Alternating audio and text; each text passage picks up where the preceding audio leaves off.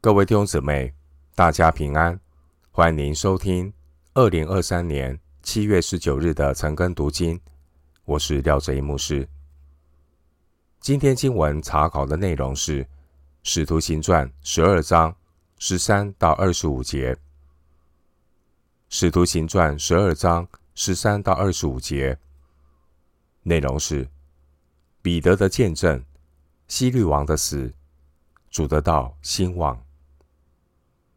首先，我们来看《使徒行传》十二章十三到十九节。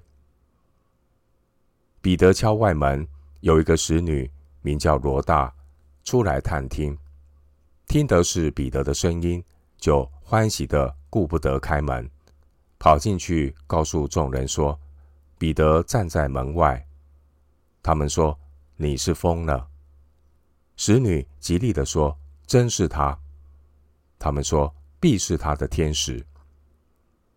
彼得不住的敲门，他们开了门，看见他，就甚惊奇。彼得摆手，不要他们作声，就告诉他们主怎样领他出监，又说：你们把这事告诉雅各和众弟兄。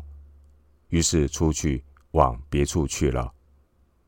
到了天亮，兵丁扰乱的很。不知道彼得往哪里去了。希律找他找不着，就审问看守的人，吩咐把他们拉去杀了。后来希律离开犹太，下该撒利亚去，住在那里。经文是三到十九节，我们看到彼得他回到信徒聚集的地方。这些基督徒，他们一开始还无法相信是彼得回来了。在彼得说明状况之后，彼得吩咐他们要去告诉教会的领袖。接下来，彼得就离开，往别处去了。而希律王因为找不到彼得，就杀了看守的士兵。经文十三节的罗大。意思是玫瑰，这是一个美丽的名字。罗大听到彼得回来敲门，就把这个好消息告诉当时在房内的基督徒，但众人都不敢相信。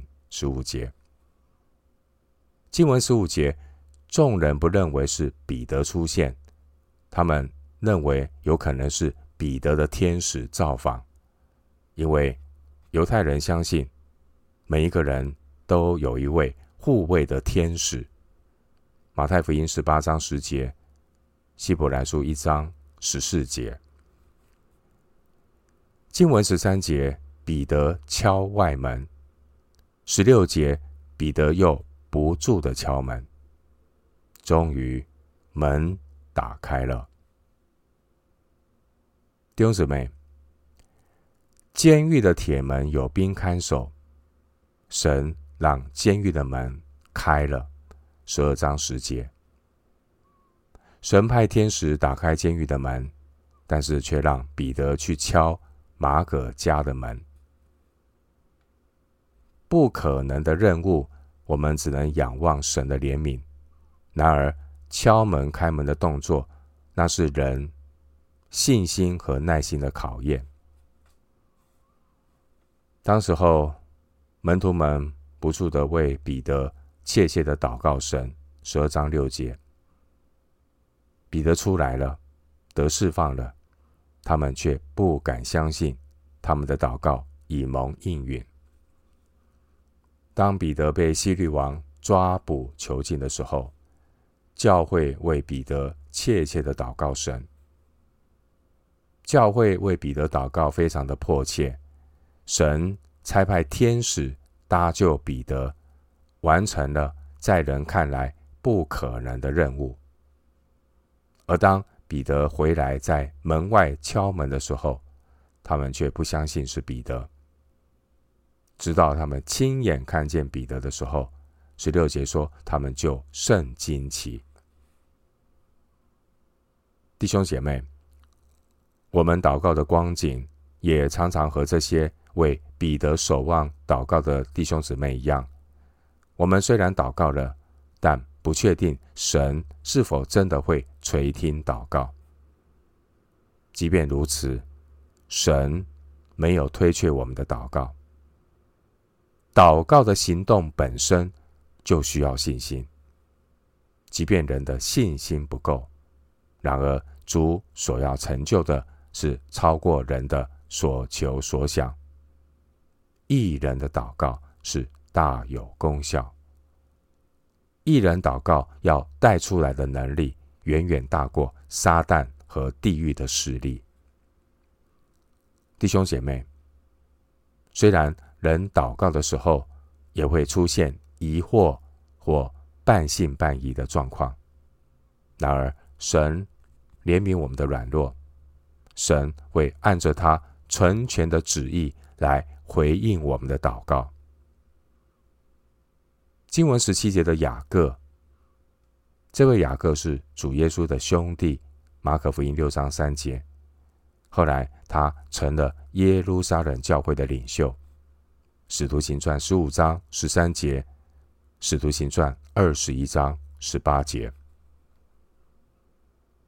使徒保罗在加拉太书二章九节称呼十七节的这位雅各，以及彼得、约翰。他们为教会的柱石。主的兄弟雅各，他曾经见过复活的主耶稣。哥林多前书十五章七节。所以保罗也承认雅各为使徒。加拉太书一章十九节。当时候，其他的使徒，他们可能已经逃离耶路撒冷，因为希律王逼迫的缘故。而雅各呢，他也可能隐藏起来，躲避这一次的逼迫。经文十七节的众弟兄，有可能是指教会中其他的成员，也可能是指其他教会的长老。经文十七节，彼得离开监狱，在马可的家现身之后呢，他随即就出去往别处去了。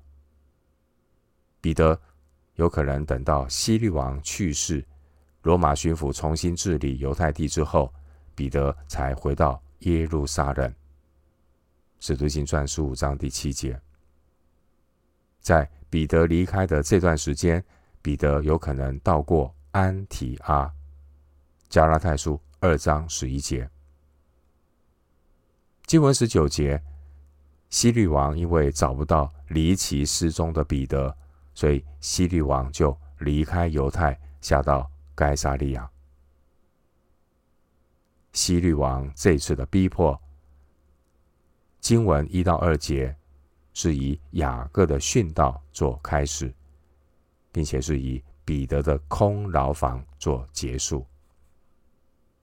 彼得的空牢房为雅各的训道做出完美的诠释。换句话说。每一个人都有他当跑的路。神允许雅各被害，神拯救彼得出监牢。为什么？弟兄姊妹，神的旨意是不需要向我们解释的，但神的护理也让我们无法否认。雅各被杀以后。还会有殉道者再次的被害，彼得获得拯救以后，也会有门徒再次经历神的拯救。大有能力的神，他能够拯救彼得，当然也能够拯救雅各。神借着拯救彼得来彰显他的大能，神也容许雅各的殉道来。显出神的作为。约翰福音九章三节，弟兄姊妹，虽然我们无法完全测度神的智慧，但神的美意却值得我们等候。基督徒要学习全然安息在神的智慧和护理之中。我们不需要拿个人的遭遇做比较，好比。雅各的遭遇是殉道，彼得的经历是获救，但我们要如何解读基督徒的生死？腓立比书一章二十一节，保罗说：“我活着就是基督，我死了就有益处。我活着就是基督，我死了就有益处。”所以，重点不是什么时候死，重点是我是怎么活着的。我们要常常的活在基督里，把一生用一天来看，每一天。都是上帝给我们的恩典。每一天，我们要心意更新而变化。我们的活着必然有神的美意。我们要好好的认识神，活出神的旨意。回到今天的经文，《使徒行传》十二章二十到二十三节：希律恼怒推罗西顿的人，他们那一带地方是从王的。地土得粮，因此就托了王的内侍臣伯拉斯都的情，一心来求和。希律在所定的日子，穿上朝服，坐在位上，对他们讲论一番。百姓喊着说：“这是神的声音，不是人的声音。”希律不归荣耀给神，所以主的使者立刻罚他。他被虫所咬，气就绝了。经文二十到二十三节，这段经文记载，希律他因为骄傲被神处罚，被虫所咬而死。经文二十节的推罗西顿，这是腓尼基的港口城市，盛产木材，但是呢，缺乏粮食，所以呢，推罗西顿必须仰赖。从加利利进口粮食，而当时候的加利利是在希律亚基帕的统治底下，所以呢，推罗西顿的人必须要向希律求和，百般的恭维。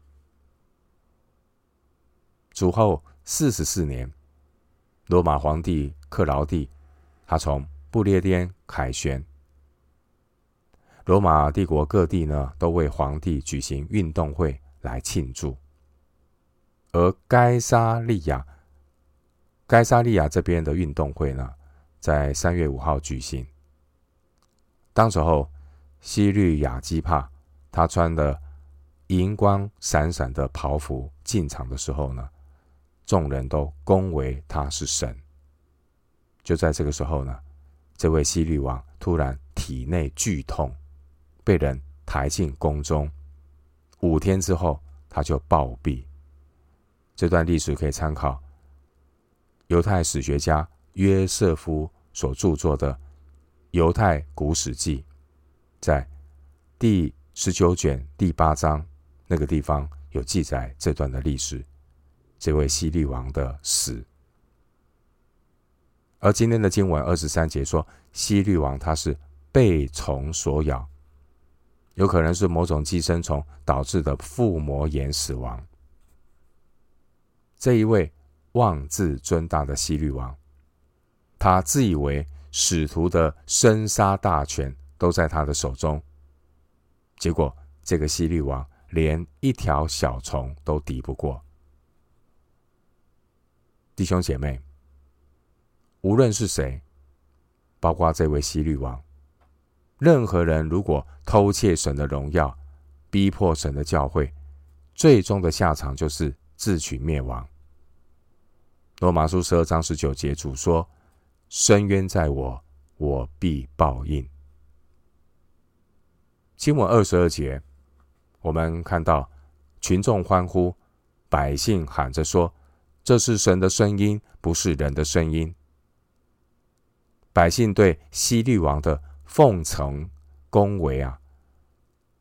对照后面希律王他被虫咬死的下场，真的是非常的讽刺。希律王也只不过是一个人，他也会死亡。我们看到当年的使徒们，他们服侍大有果效，但是呢，他们也不敢高举自己。使徒们都是存着谦卑感恩的心，强调他们自己不过是人。使徒行传三章十二节、十章二十四节、十四章十五节，弟兄姊妹，人一定要有自知之明，认清楚我们自己不过是人，人不是神。回到今天的经文，《使徒行传》十二章二十四到二十五节，神的道日渐兴旺，越发广传。巴拿巴和扫罗办完了他们供给的事，就从耶路撒冷回来，带着称呼马可的约翰同去。经文二十四到二十五节记载教会的发展。也记载，巴拿巴和扫罗带着马可回到安提阿去。使徒行传从十二章二十四节到十四章二十八节，内容是关于安提阿教会向外邦人的宣教，和十一章的十九到三十节，安提阿教会向外邦人传道前后呼应。我们前面读到十二章二十二节，看到高傲的希律王，这些百姓恭维他的讲论，把希律王说的话当作是神的声音。二十二节，结果呢，这位高高在上的希律王不敌小虫，被小虫所咬，一命呜呼哀哉。趾高气扬的希律王。人把他说的话当作是神的声音，结果他死了。弟兄姊妹，真正神的声音是神所启示的真道。希律王死了，然而使徒行传十二章二十四节说，神的道日渐兴旺，越发广传。虽然使徒雅各被希律王杀害，使徒彼得也曾被希律王囚禁，但希律王死了，神的道依旧兴旺。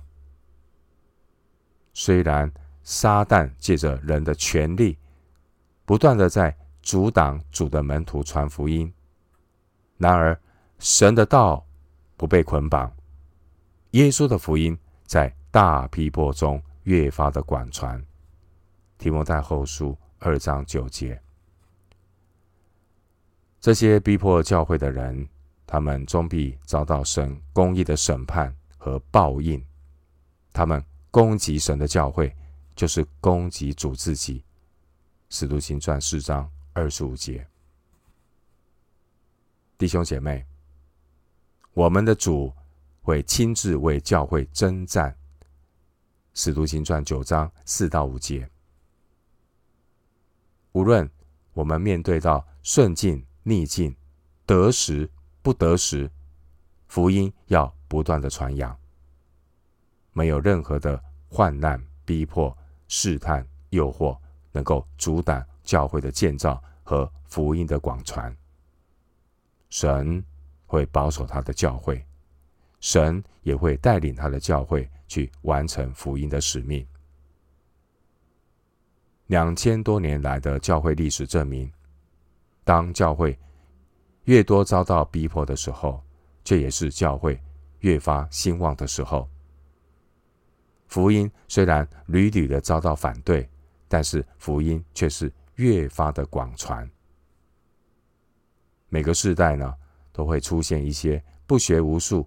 妄自尊大的人，就如同二十一节的希律王；而每个世代也会有一些阿谀奉承、见风转舵的人。但是人算什么呢？谁能拦阻神呢？十一章十七节，经文二十五节提到马可，马可是拉丁的名字，意思是答辩。马可他是巴拿巴的表弟，哥罗西书四章十节。所以马可与巴拿巴和保罗一同去了安提阿，后来又成为巴拿巴与保罗外出宣教的同伴。我们读今天的经文，在这一段的经文当中，和昨天的经文，我们看到使徒雅各的殉道，我们看到使徒彼得的脱险，我们也看到。希律王的暴毙死亡，这些的事件，再再的显明神对初期教会的护理，让初期教会的信徒他们更有信心的面对来自仇敌的攻击，也更加的有勇气依靠圣灵的大能传扬耶稣基督的福音。而这些逼迫教会的人，早晚都会死去，但。